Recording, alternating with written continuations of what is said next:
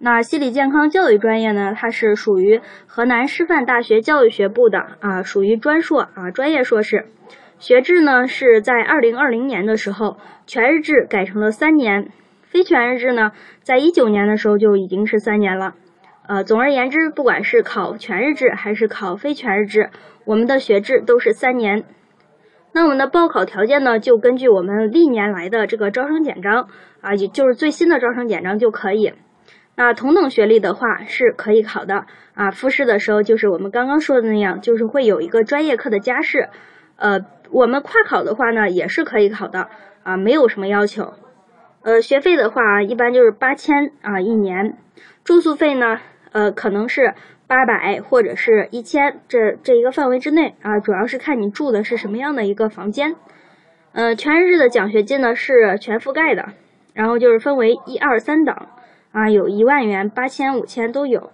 然后全日制助学金也是全覆盖的，是六千每人每年。那考试的内容，非全和全日制他们的这个区别不大啊，就没有区别啊。考试的这个内容是完全一样的，呃，包括试卷是也是一样的，